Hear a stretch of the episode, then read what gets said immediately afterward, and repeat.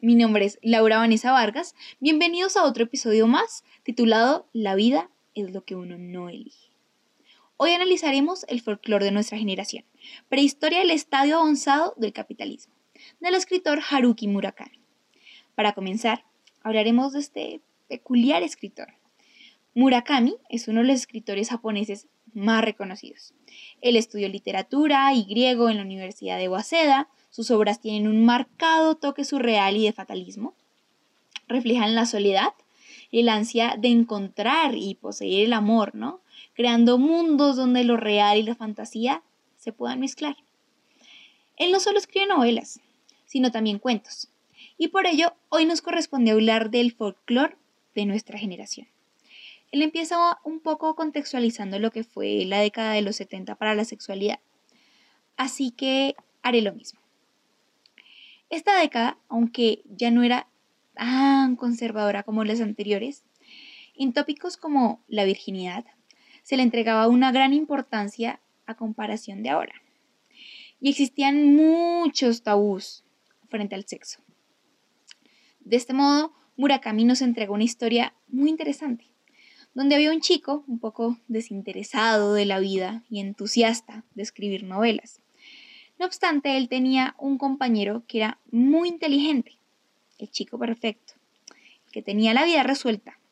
Y por esto él le llamaba Mr. Clean. Y a su novia, Yoshiko, la Miss Clean, que era la única con la que hablaba horas y horas y se quedaban a estudiar juntos. Y eran los más sobresalientes de la clase. No obstante, retomando la cuestión de la virginidad, Miss Clean deseaba llegar virgen hasta el matrimonio y tener un esposo estable, para ser una buena dama de casa, porque pues ella creía que no tenía posibilidades. Esto quiero destacar cómo nuestra sociedad ha avanzado en este aspecto. Antes se le consideraba una mujer que no era virgen impura, indigna de ser amada. Y por esto, esto ha sido objeto de dominación del patriarcado hacia la mujer durante mucho tiempo. Sin embargo, en definitiva, el panorama ha cambiado. O bueno, en algunos lugares. Si bien tú puedes decidir si quieres llegar virgen o no, esto ya no determina qué tan valiosa eres. Un punto a destacar de nuestra generación. Bueno, retomando la historia que nos presenta Murakami, es de resaltar que el chico perfecto, este Mr. Clean, realmente deseaba un acto sexual con Yoshiko, porque lo veía como una unión que, va más allá. Todo esto se lo contaría Mr. Clean al protagonista en una cena inesperada que tuvo lugar en Italia muchos años después de haberse graduado. Entonces, Mr. Clean le cuenta toda la historia de su desamor al protagonista y yo lo logro analizar desde un punto de catarsis, de purificar su alma con aquello que no había comentado nunca con decir sus miedos y expectativas de la vida, contar cómo ésta había estado siempre delimitada por marcos que le indicaban qué debía hacer para ser ese alumno sobresaliente, pero sin entender el significado de la vida misma, aferrándose a un amor de secundaria. Y creo que ese acto lo debemos hacer nosotros constantemente. Y de alguna u otra manera lo hacemos. Por ejemplo, mi catarsis fue este cuento. Tuve que esperar un día para clarificar mis ideas porque me sentí tan identificada con Mr. Clean en cuanto a los marcos delimitados que me hizo entender muy bien la reflexión que tuvo el protagonista al final de la historia. Me explico.